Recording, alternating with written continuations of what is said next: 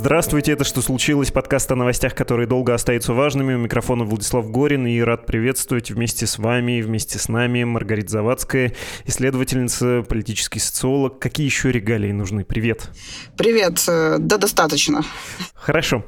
Ты наверняка читала опубликованный на днях, ну, собственно, вчера, 20 февраля, текст Алексея Навального, февральские тезисы. Понятно, что этот оппозиционер сидит в колонии, но вот он посчитал важным выступить с тем, что он назвал политической платформой 15 принципов или 15 пунктов э, гражданина России, желающего блага своей стране. Так он это назвал.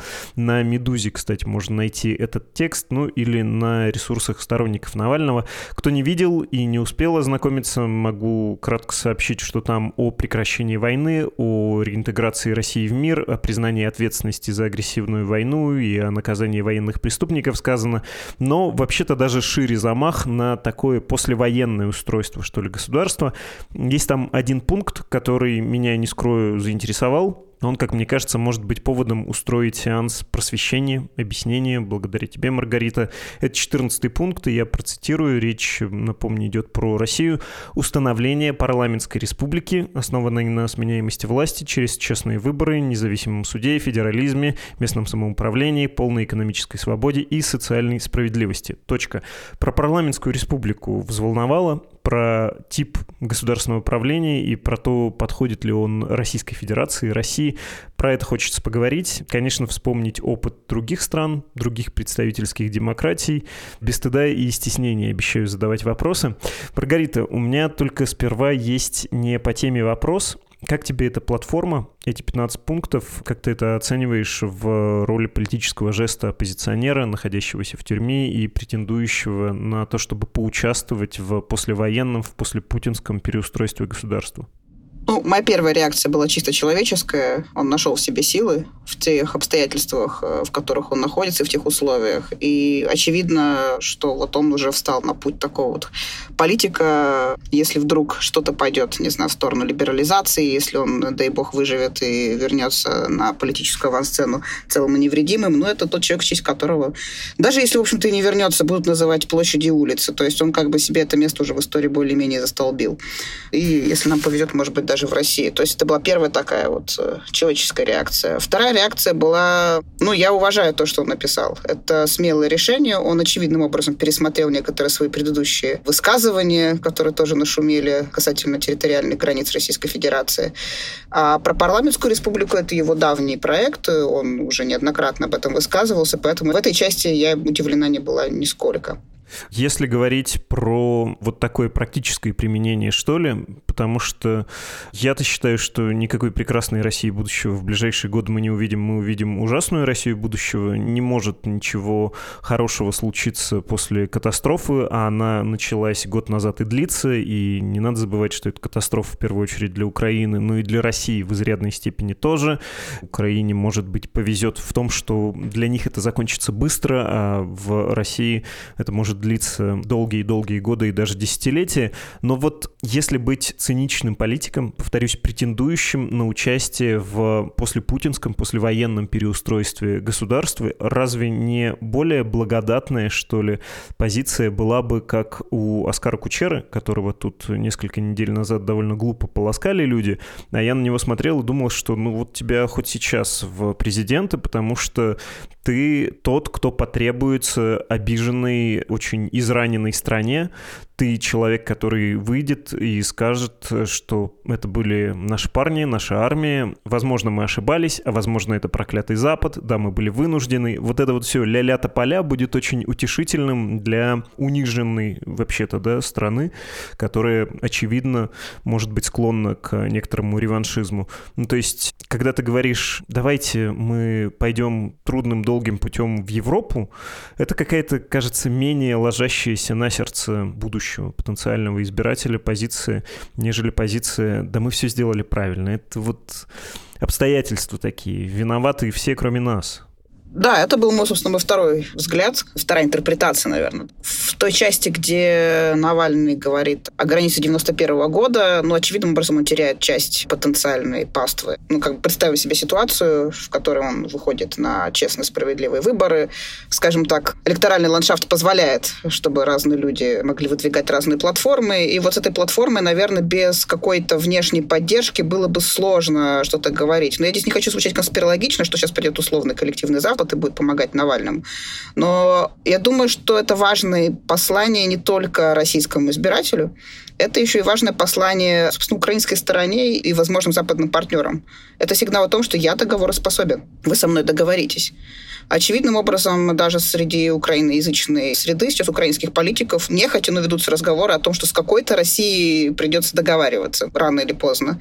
Речь идет не о перемирии, разумеется, да, вот о послевоенной ситуации. И, очевидно, у России очень мало шансов, скажем так, триумфально выйти из этой ситуации, да, если осторожно выражаться.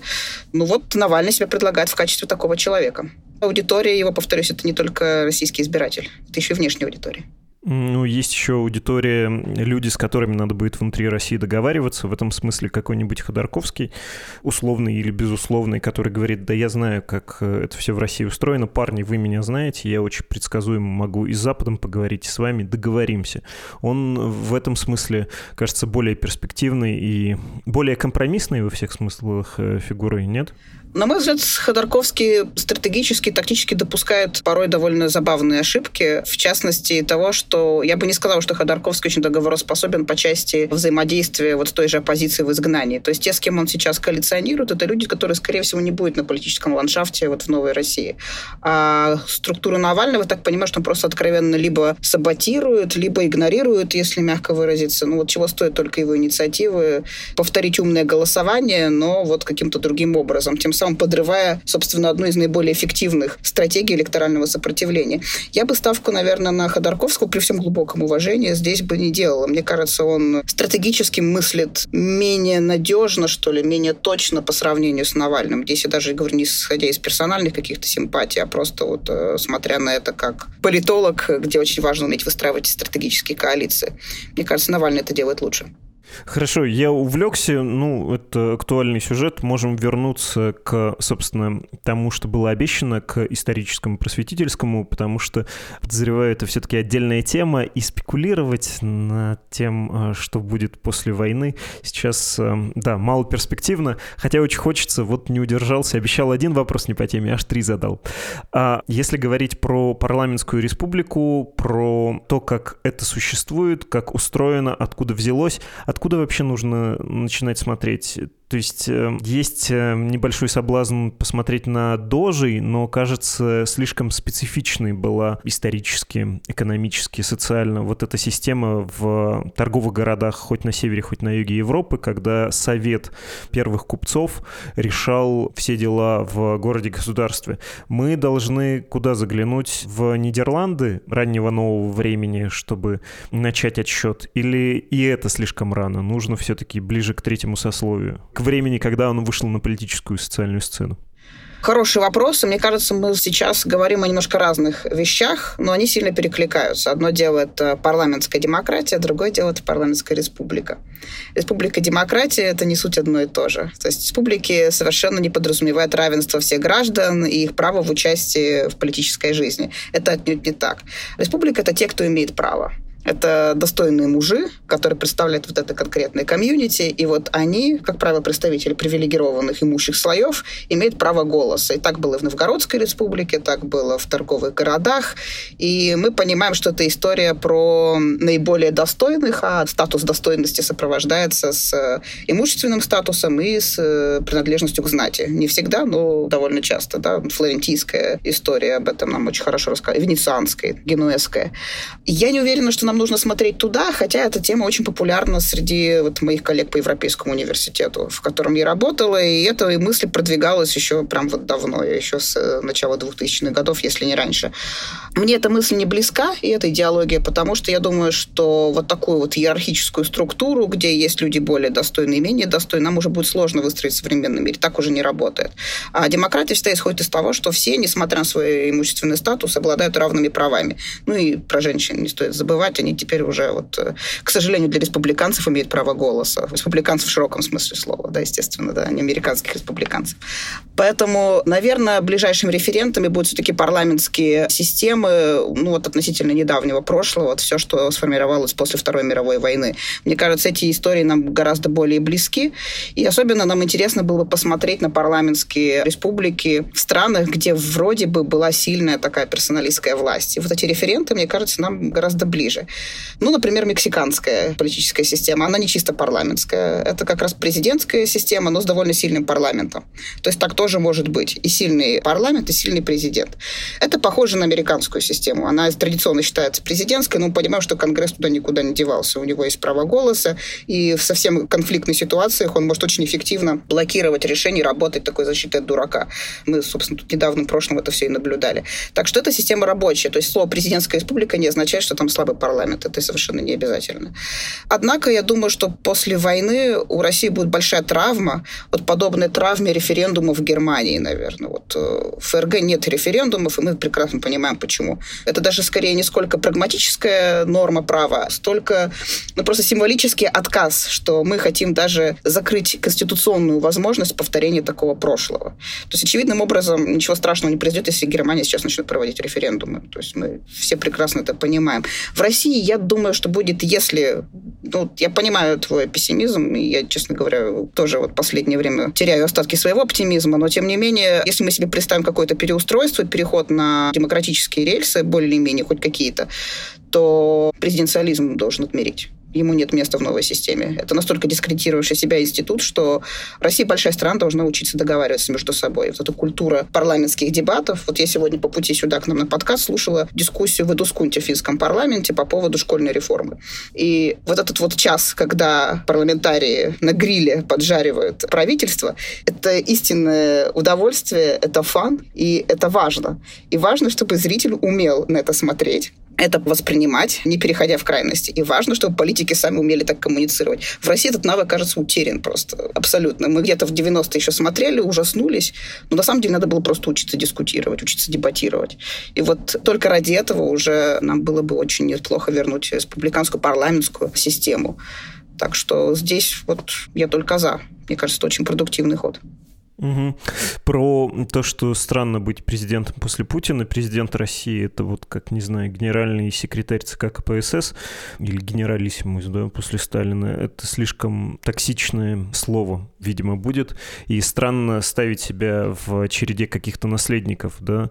Вот э, такой формы правления с президентурой, да, видимо, будет сложновато, хотя, как знать, это мы в прогнозы погружаемся, а я все пытаюсь понять, ну, во-первых, разницу между тогда парламентской демократии и парламентской республикой, нужно это объяснить. И, во-вторых, сам вот этот механизм. В моем скромном представлении складывание таких систем было связано с тем, что, ну да, республика не всегда демократия, и абсолютное меньшинство большую часть истории голосовало на каких-либо выборах в истории человечества, я имею в виду.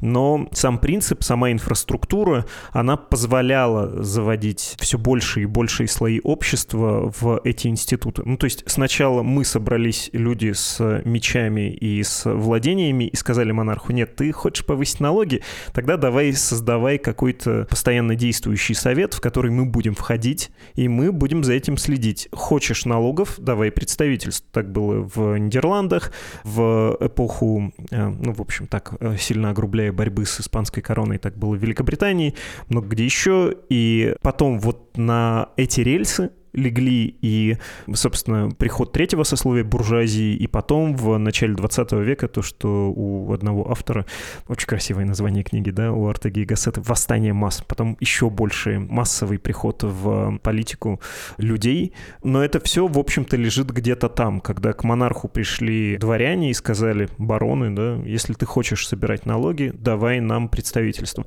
Это главный принцип. Здесь надо искать все корни. В налогах Налоги играют чертовски важную роль во всей этой системе, потому что налоги своего рода ресурс в торге некоторых слоев населения, ну, понятное дело, в исторической перспективе речь идет о слоях, у которых что-то было, и понятное дело, что третье сословие сыграло огромную роль в становлении буржуазии, как мы знаем, буржуазия стала оплотом современных демократий, которые вполне себе переварили эти массы, несмотря на вот эти вот страхи консерваторов типа Артеги и Гассета, что вот все эти охламоны сейчас придут и заполонят все наши прекрасные красивые залы.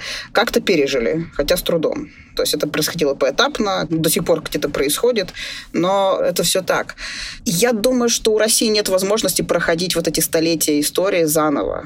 Понятно, что фактически демократия современная снова функционирует как э, конкуренция элитных групп. То есть в этом смысле здесь есть какое-то структурное сходство, что ли, да, с республиками эпохи Возрождения раннего нового времени. В этом смысле очень сложно не соблазниться этим сравнением. Но, с другой стороны, по сути, это функционирует немножко по-другому уже.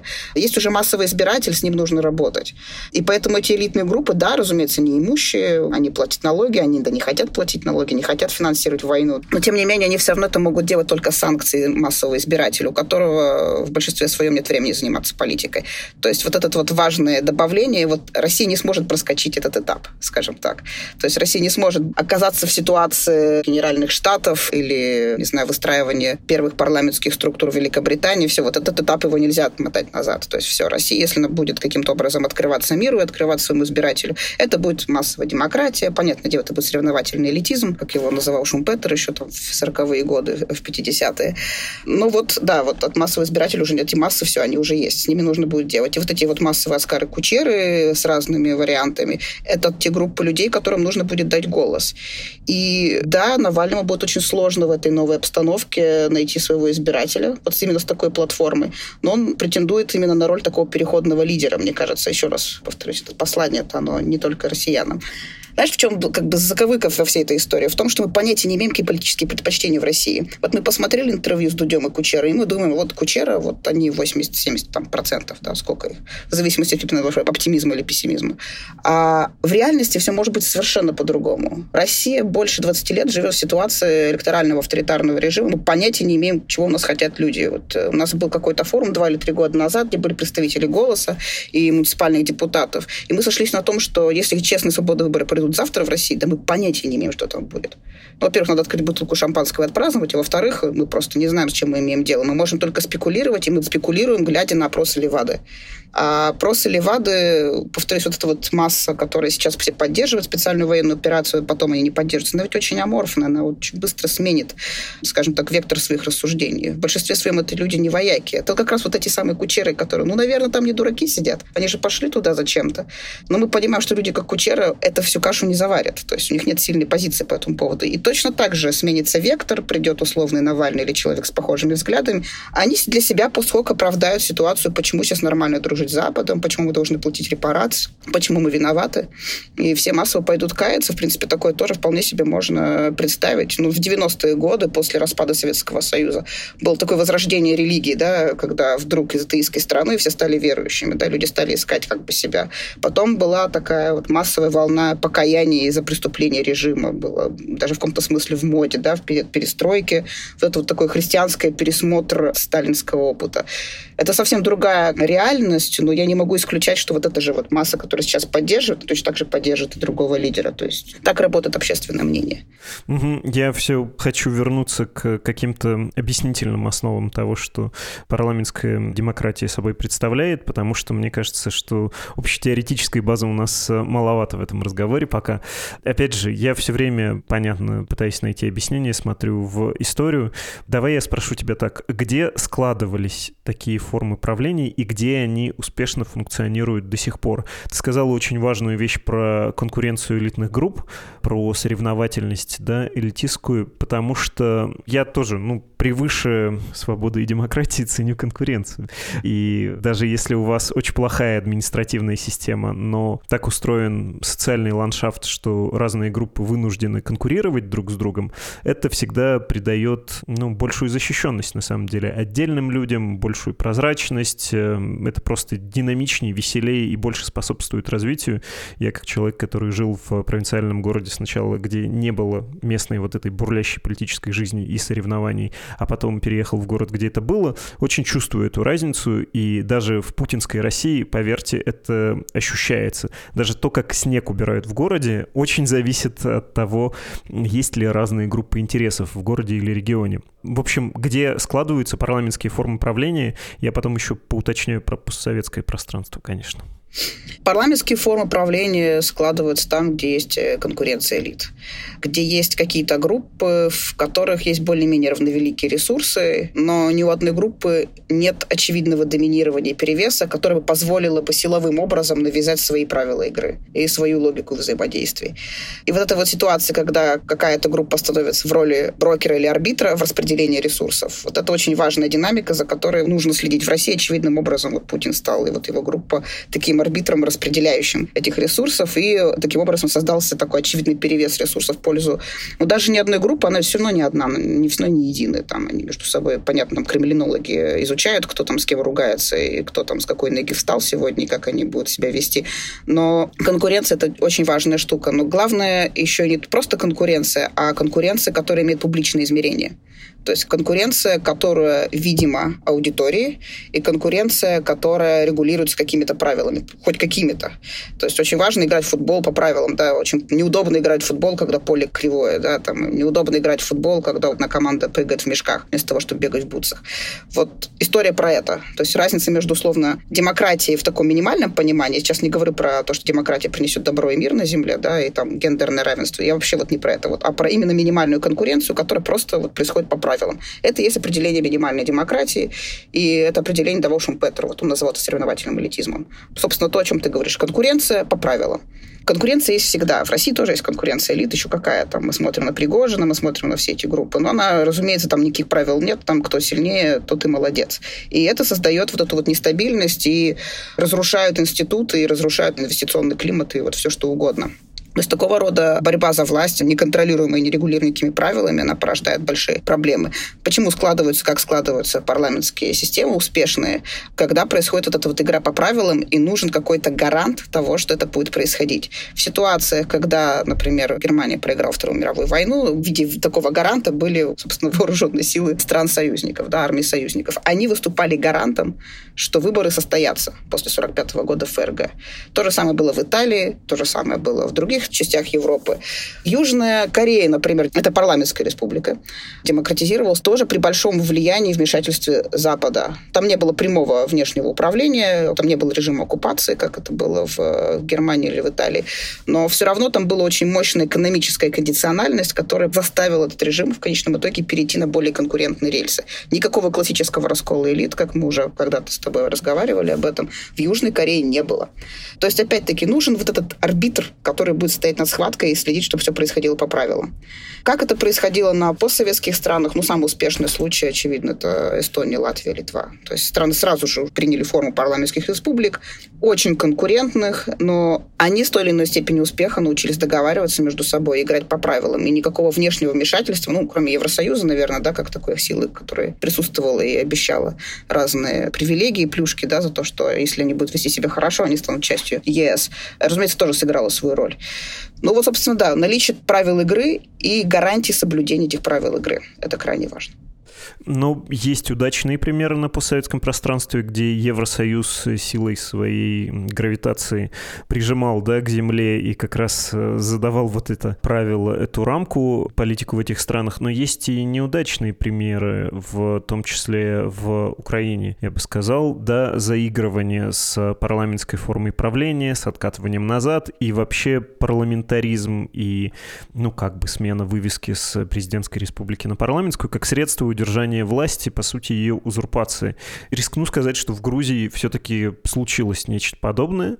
Ну вот как раз для того, чтобы удержать власть, давайте поменяем форму управления, а потом приходят люди и узурпируют при помощи партии, и тоже выстраивают вертикаль, также подчиняют себе бюджетников, и все прекрасно работает. Ну, там есть всякие оговорки, но есть подозрение, что на постсоветском пространстве может быть честнее и откровеннее уж авторитаризм пусть бы носил форму президентской республики. Вот тут прямо совсем не соглашусь. Из-за Молдовы? Ну, во-первых, Молдова, вот уж какая бедная страна, экономически, политически очень нестабильная. Евросоюзу, как мы понимаем, большого дела до внутренней политики Молдовы очевидным образом нет. А Россия туда вмешивается, ну, вот, периодически тогда, когда про нее вспоминает. И наводит там нехилый бардак. Своего рода революции, попытки цветных революций. Я не люблю термин, но ладно уж сказал. И э, вот были разные попытки поддержать коммунистическую партию Молдовы. Но вернемся в Украину.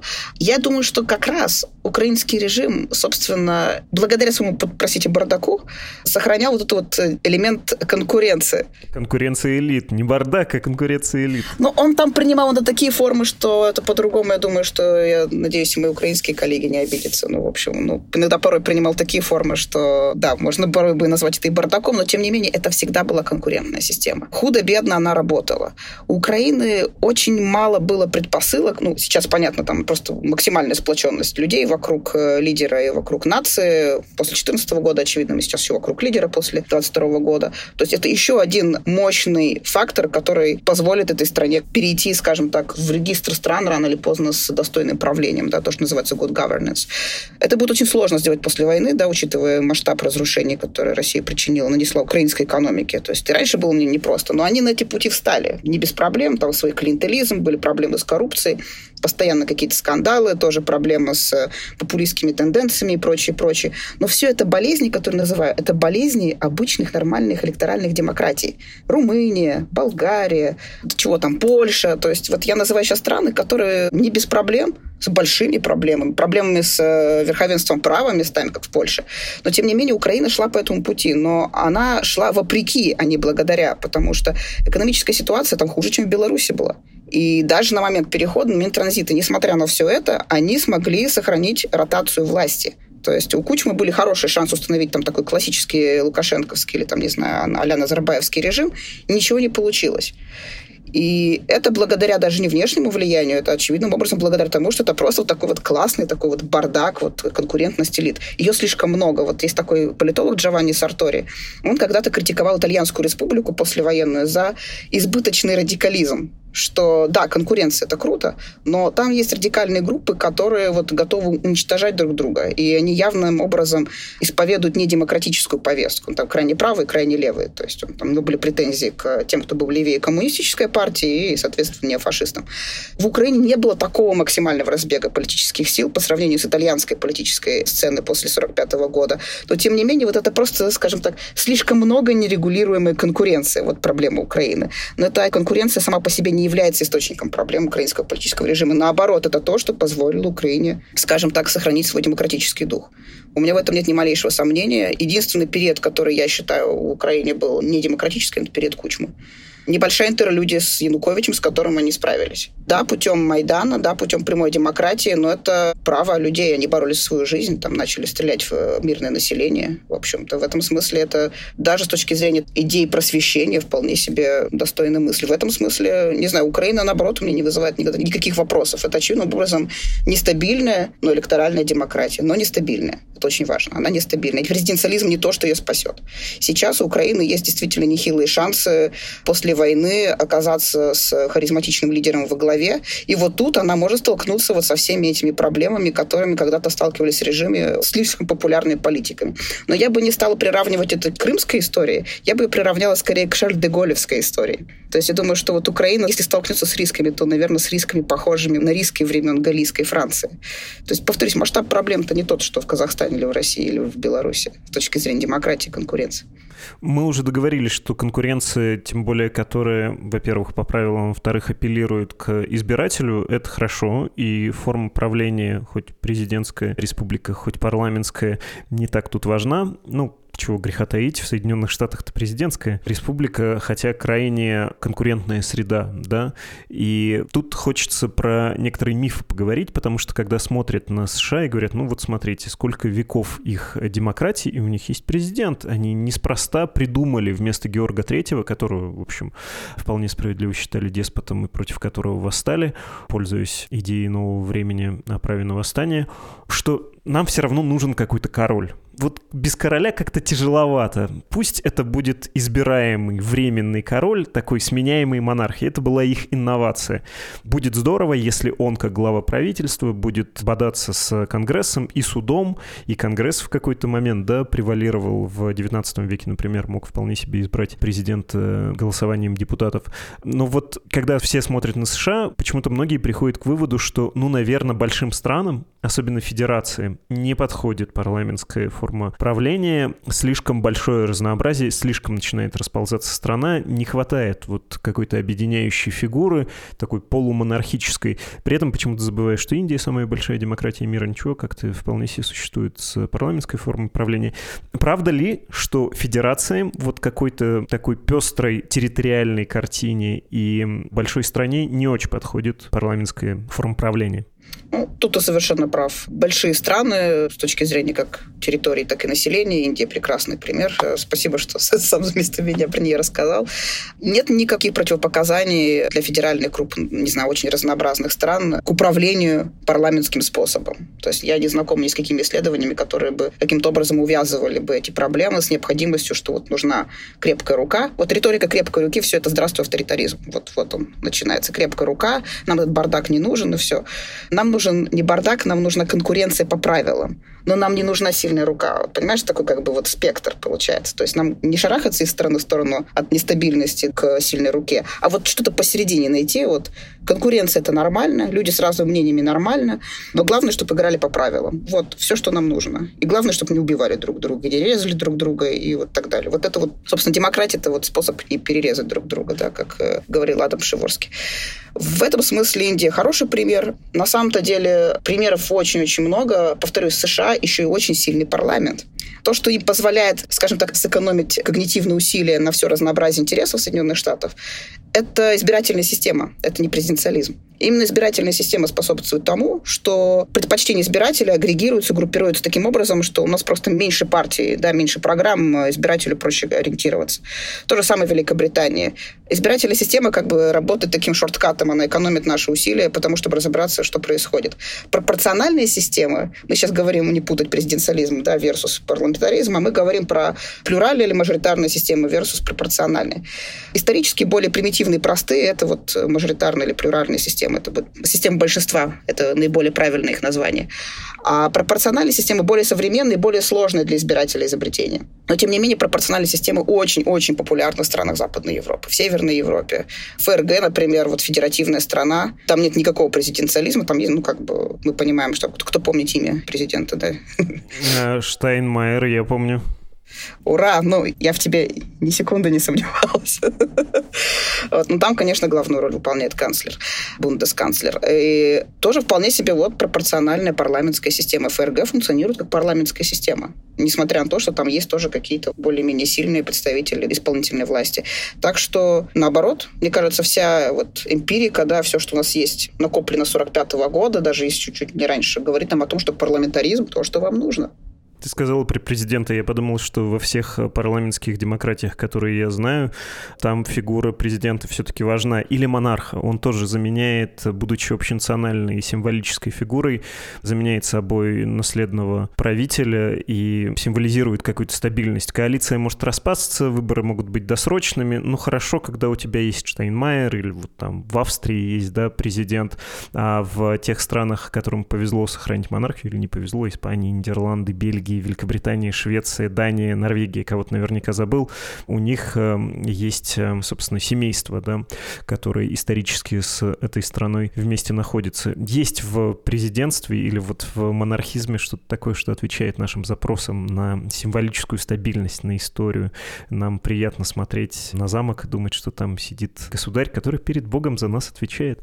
В России мы это обеспечим, дворцов у нас полно. Но можно ли при разнообразии страны обеспечить стабильное существование, ну, вот той же парламентской демократии. Потому что одно дело, если у тебя страна типа Германии, она все-таки очень однородна, несмотря на там, некоторые оговорки про Баварию, ну, это все равно крайне культурно-экономически связанная и одинаковая страна. Соединенные Штаты тоже могут быть любыми, они в целом сильно унифицированы. Я сильно прошу прощения, но в целом они крайне монолитны.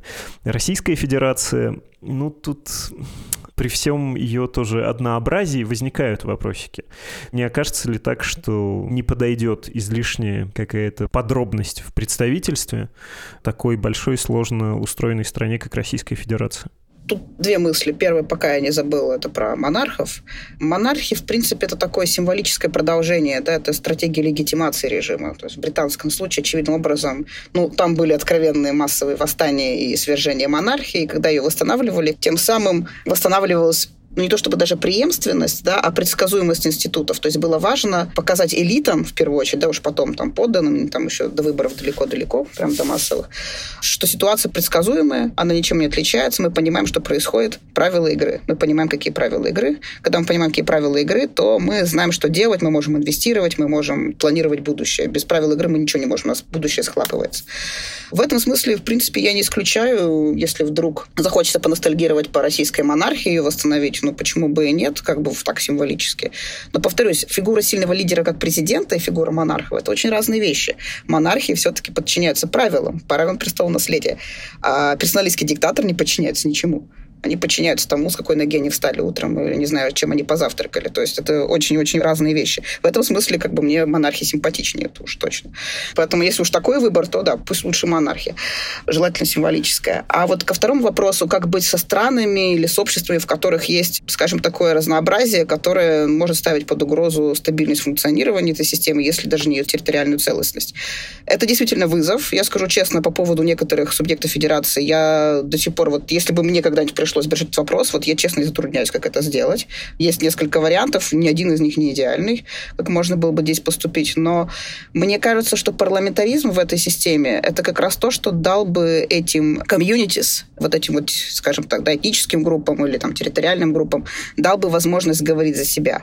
И на самом деле есть такая теория у политологов, это теория консоциативной, сообщественной, если по-русски совсем говорить, демократии. Это не просто парламентаризм, это парламентаризм, который еще вот у него есть, не знаю, базовая комплектация автомобиля, а вообще у него есть какие-то там навороты. Вот то же самое с этим. С общественной демократией позволяет еще и защищать права вот этих самых недопредставленных групп, как территориальных, так и языковых, так и этнических, каких угодно. Бельгия — это вот абсолютный пример вот этой самой вот консоциативной или сообщественной демократии. Это право вето у всех групп меньшинств, то есть они могут баллотировать и не соглашаться с решением. Это пропорциональная система с минимальными, если это же не просто отсутствующими барьерами для партии, то есть это максимальное представительство всех групп. Сейчас может звучать пугающе, о боже, они сейчас заблокируют все решения, э, это будет полная такая пестрота в парламенте, но на самом-то деле избирательные системы работают таким образом, что там всегда существует эффективный порог для партий. Даже если он конституционно или в законе не прописан, он все равно по факту есть. То есть все в парламент не попадут. Вот совсем маленькие там маргинальные группы, они что там не окажутся. Все равно им нужно будет ну, набрать какое-то количество. Так что этого бояться не нужно. Чисто конструктивно и математически все равно будет какое-то более более-менее когнитивно осязаемое количество групп. Первые обычно учредительные выборы, да, там вот вся палитра. Затем они встретились друг с другом, посмотрели друг на друга и начали каким-то образом укрупняться, потому что чем больше партия, тем, ну, как бы удобнее все-таки работать со своим электоратом. И дальше уже вступают коалиционные механизмы в силу, и следующие выборы, как правило, сокращают количество партий, вот этих вот разных всяких пестрых групп, ну, довольно существенно. Не всегда это происходит успешно, там есть нигерийский опыт не очень хороший, есть другие, то есть сейчас мы так смотрим с вами на страны со стабильными экономиками. Вообще-то субсахарская Африка нам предлагает вот прямо целую калейдоскоп несчастья, но, но не всегда. Поэтому мне кажется, что как раз, наоборот, было бы неплохо, если эти группы были бы политически услышаны, и это бы смягчило бы напряжение между, условно, там, титульным, да, русскоязычным населением, этим гомогенным, размазанным по всей стране. У нас даже диалектов толком нет. Ну, филологи говорят, есть, но по сравнению там с, с другими странами у нас, считайте, их нет. И вот эти вот этнические группы, да, территориальные, которые четко понимают, кто они, и понимают, какая идентичность для них более важна. Важно, чтобы они были услышаны. Сейчас их нигде толком нет, на самом деле. Ты сказал про Бельгию. Там, конечно, удивительная ситуация. Есть местные парламенты, местные правительства. Это федерация при двух больших общинах, и там процента два, что ли, еще немцев. Ну, в смысле, две больших общины. Это фламаноговорящие и франкоговорящие люди. И они живут как в двух отдельных странах, плюс еще столица иноязычная на фламандской земле, при этом франкофонная, фантастическая история. И часто шутят, что единственный бельгиец в стране — это, собственно, король. Но но Бельгия такое место приятное. Там финансовое и вообще экономическое благополучие. Многие вещи скрашивает. Соседи тебя поддерживают, к слову, про какое-то соблюдение правил и не дают э, разойтись в твоей стране. А Россия беднее, неблагополучнее, жестче, сложнее устроена. Может быть, ей подошла бы условно французская модель, а, собственно, российская конституция 93 -го года с некоторой похабностью, но переписывает французскую. Там есть э, в нашей Конституции некоторый ложно понятый дуализм президента и премьера, Просто у нас э, сильно перекошено в сторону президента, у него чрезвычайные полномочия. А Франция при этом унитарная. Чего греха таить, Россия де-факто тоже унитарное государство. И, может, не надо... Какой парламент? Парламент хорошо, но пусть будет еще премьер, президент, и будут они, эти общины местные, как э, Франция нарезана на департамент, также контролировать из центра. Ну, по факту Франция гораздо более децентрализована, там были процессы деволюции еще в 80-е годы довольно существенные, поэтому, честно говоря, я уверена, что Франция более децентрализованное государство, чем Россия, по факту. Это раз. Во-вторых, есть такая штука, как принцип субсидиарности. Это такой принцип, который исходит из того, что наилучшим образом вопросы решаются теми, кто в них в первую очередь заинтересован. Это означает, что местное самоуправление лучше вот людям, если не хотят решать проблемы вот местного самоуправления, не знаю, там водопровод, чинить дороги, дороги, благоустройство, парки, там еще что-то. Вот лучше местного комьюнити это не решит никто. И самое главное, они это еще решат более эффективно, потому что они не захотят платить за это больше налогов или взносов, и будут еще следить, насколько это все эффективно расходуется. То есть даже сейчас в России, вот э, в 2018 году мы с коллегами делали большой исследовательский проект, много ездили по муниципалитетам российским. И вот уж 18 год, ну, все, вот Россия авторитарная, централизованная, мы все понимаем. Еще пару лет и местного самоуправления фактически не станет. А мы все все еще видели ситуации, где местное население могло прийти просто к главе, постучаться там в сельском поселении и сказать, эй, что это такое, да? Вот эта подотчетность, она все равно существует даже вот в таких вот закрытых обществах. Поэтому, на самом деле, я не думаю, что унитарная история, это, она, продукт, она просто неэффективна экономически даже. Вот, есть абстрагироваться от каких-то там идеалов демократии, наделения народа властью. Просто дела лучше решаются теми, кто в них заинтересован в первую очередь. Вот и все. As simple as that. А когда речь идет про Конституцию российскую, вот э, ты сказал, что это плохо понятая французская Конституция, мне казалось, что это все-таки плохо понятая германская Конституция, но мы, видимо, опирались на разные источники. Действительно, французская система не является президентской, она существует в двух режимах. Это довольно известный факт. В зависимости от того, кому принадлежит большинство в парламенте, система начинает функционировать либо в режиме такой более президентской, когда большинство про президентское начинает помогать ему в законотворческом процессе, немножко напоминает Единую Россию, да, и Россию. В каком-то смысле, да. Но это никогда не взяли под козырек и пошли. Почему происходит так? Потому что выборы, электоральный цикл президентский и парламентский, они асинхронны. Поэтому крайне редко, когда президент в течение всего своего срока наслаждается, вот у него есть такая роскошь полностью э, лояльного парламента. Такое происходило только при Деголе, и вообще довольно редкая история. Бывают ситуации сожительства, это такое абитасьон известное, да, вот у Митерана была такая история, когда просто ненавидящие друг друга политические силы вынуждены каким-то образом сосуществовать. То есть это вот как э, супруги, которые только что развелись, ненавидят друг друга, да, но вынуждены жить в одной квартире. Жуткая история. Вот такое было в 80-е годы во Франции, ничего, справились. И еще бывало такое. Поэтому Франция, на самом деле, очень похожа на парламентскую систему, вот с такими только интересными президентскими интерлюдиями, но не дольше, чем на два года. Завершая наш разговор, мы во всех странах мира побывали, вплоть до Кореи. А Российской Федерации, России, не хочется говорить Российской Федерации, может быть, это переименуем, наконец.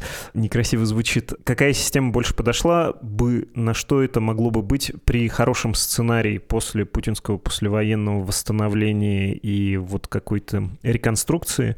Условно Франция, условно Германия, и на самом деле хочется закончить тут перечисление вот две континентальных державы, у которых были и правовые заимствования, России делала заимствования и там, и там, культурные связи и прочее, прочее, и, в общем, страны, которые максимально понятны мне кажется, что вообще было бы хорошо просто избавиться от фигуры напрямую избираемого президента, хотя бы на первое время.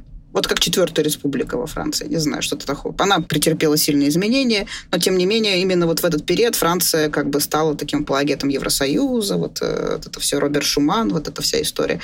То есть все-таки что-то в этом есть. Да, они потом изменили свою конституцию, но тем не менее первое время это позволило им, да, это внесло нестабильность, но они смогли какое-то время вот перейти на новые рельсы. В принципе, не такой и плохой сценарий, на мой взгляд. В послевоенное время, мне кажется, вот первое-наперво любая форма, хоть французская, хоть немецкая, но все-таки без напрямую избираемого президента. Это было бы идеально. Если все-таки очень сильно напрямую избираемый президент, желательно, чтобы все-таки по немецкому образцу, а не по французскому. Чтобы вот, ну как вот с референдумами в э, Германии, не оставлять никаких лазеек, никаких предлогов институциональных сильным харизматическим политическим лидерам, включая глубоко уважаемому Навальному, не создавать соблазнов, скажем так, вот чтобы этих соблазнов просто не было на конституционном уровне. А дальше уже там спустя какие-то десятилетия другие конституционные реформы. И запрет на несколько десятилетий просто менять правила. Любые правила, но если они будут стабильными. А мы, кстати, говорили про обеспечение вот э, этих правил, про то, что соревновательность должна подчиняться какой-то рамке, и говоря о постсоветском опыте, пришли к тому, что, ну, в общем, очевидным образом в странах Балтии это лучше всего получилось, но там, скажу это снова, Евросоюз сыграл существенную роль, так же, как в Польше, и в Венгрии, и в Восточной Европе вообще. В России и в такой стране, которая сама себе является гравитационным центром, что может быть таким гарантом, что ли, ах, Конституции, гарантом соблюдения правил? Ох, здесь нам нужна помощь экономистов, и из экономики нам что нужно? Нам нужна все-таки, а, действительно экономическая либерализация. Я понимаю, что это крайне непопулярно, слово «либерал» у нас ругательное, но тем не менее я говорю слово «либерализация» именно с точки зрения того, что государство должно уйти из экономики именно за счет максимального присутствия государства и огосударствления разного рода ресурсов и частных предприятий у нас никогда не сложилось у нас нормального рынка. То есть во мне сейчас заговорит такой немножко либертарианец, наверное. Вот от этого государства, от него нужно избавляться. Оно груз для всего населения. То есть понятное дело, что через какое-то время нужно будет выстраивать системы соцзащиты и так далее, какие-то, так, может быть, вводить социал-демократические механизмы. Но на данный этап это государство вот в этом виде, просто вот как правило взаимодействия бизнеса и государства, должно быть демонтировано. И тогда мы получим плюрализм экономических интересов, которые смогут балансировать и следить за тем, что там происходит. В этой нынешней вот конфигурации это вот как бы все свернуто в один такой клубок, и никакая публичная конкуренция вот в таком виде, ну, ну, она невозможна. Это просто вот огосударствление бизнеса. То есть, иными словами, нормальные рыночные реформы, которые доведут свое дело до конца, и дальше уже люди смогут вести свой бизнес, играя по правилам рынка, да, играя в соответствии с законодательством, и не быть, скажем так, без максимальной оглядки на государство, где государство будет действительно регулировать. То есть нам нужно вот такое дерегулирование, вот скажу сейчас я такое слово которое было очень популярно в свое время вот в Европе 80-х. Обещал, что это будет итог, но когда ты это сказала, я подумал, что я знаю такую страну, страна второго мира, бывшая метрополия периферийной Европейской империи, в которой в обозримой перспективе была сделана ставка на частный бизнес. Есть много энергичных, самостоятельных людей, не очень много ресурсов, кстати говоря, и в которой вполне себе крепкий, крепнущий авторитаризм. И там, кстати, парламентская форма превратилась в президентскую. Я, конечно, про Турецкую республику, так что рискну повторить вопрос, где та точка опоры, на которую можно опереться и дать возможность обществу привыкнуть к избираемости, к дискуссии, к плюрализму, к сменяемости? Ну, тут, кстати, может быть, Мексика, да, чему-то может научить, которую мы тоже вспоминали сегодня. Мексика, да, она довольно вот опыт после 97 -го года, после 2000-го. Страна сама разобралась со своим авторитаризмом, сама из него выбралась, как барон Мюнхгаузен просто взяла себе за хвостик и вытащила из болота. Да, хороший момент, да, не сразу, не без проблем, но кто сказал, что в России будет все, как бы, проблем теперь вот хватит еще внукам и правнукам, что называется. Поэтому, да, наверное, сценарий хороший. С турецкой Турции никогда не была демократической демократическое. Это просто один авторитаризм, который переписал правила парламентской республики под президентские. То есть в этом смысл там никогда не было вот этого верховенства права и соблюдения правил игры. Они просто переписывались под Эрдогана. Не то, что у нас. Ну, с какого-то момента у нас стало примерно так же. Ну, с 2007 года, если быть точным. Так что да. А у Мексики-то почему получилось? Как они разобрались и как наладили это все? Ну вот а можно рецепт без 200 предыдущих примерно лет независимости, а как-то поскорее, на анаболиках? Вот уж какой привлекательный пример Мексики, но дело в том, что в Мексике авторитаризм-то был другой. Он был партийный там была партия, и там никогда не было единого президента. То есть это система, в которой не было персонализации власти практически. Она была авторитарная, выборы были нечестные, и до сих пор там все проходит, скажем так, не безоблачно. Но там была конституционно закреплена ротация президентов, там было правило да, да, да, со, когда каждый президент указывал, кто будет его преемником. То есть здесь можно найти какие-то мутные параллели, но при этом никогда больше одного срока президент не сидел. И при этом были разрешены партии партии-сателлиты, так немножко похожи на страны Восточного блока коммунистических времен. То есть там главная партия и две вот правый и левый сателлит. И вот эти правые и левые сателлиты, собственно говоря, которые когда-то откололись даже от главной партии, вот они и стали источником всех проблем и, собственно, демократизации. Так что, в принципе, там вот случился, ну, простите, пресловутый раскол элиты, да, в каком-то смысле. И вот они вот совершили постепенно, не сразу же. Сначала они выиграли парламентские выборы, потом они выиграли президентские выборы, потом снова перевернулась, потом она снова проиграла. То есть там такой очень нежный, такой медленный переход в состояние электоральной демократии. А, начали за здравие с Алексея Навального, закончили тем, что надо полюбить, принять и лелеять э, Зюганова, Миронова и Слуцкого. Да, да, печальный вывод. Слушай, вряд ли. Как раз в том-то и ирония. Россия не партийный авторитаризм, а персоналистский. Так что нет, не надо любить Слуцкого. Можно успокоить наших слушателей. Хорошо, выдыхаем и прощаемся. Спасибо большое, Маргарита. Спасибо. Это была исследовательница Маргарита Завадская.